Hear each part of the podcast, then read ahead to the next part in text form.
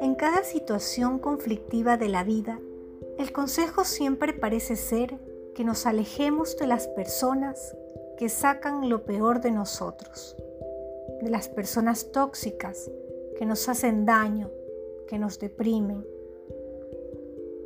Pero, si en lugar de esperar lo que ellos provocan en nosotros, mejor somos nosotros quienes buscamos lo mejor de los demás. Detrás de una palabra necia, de un ceño fruncido, de una actitud negativa, hay una historia no contada.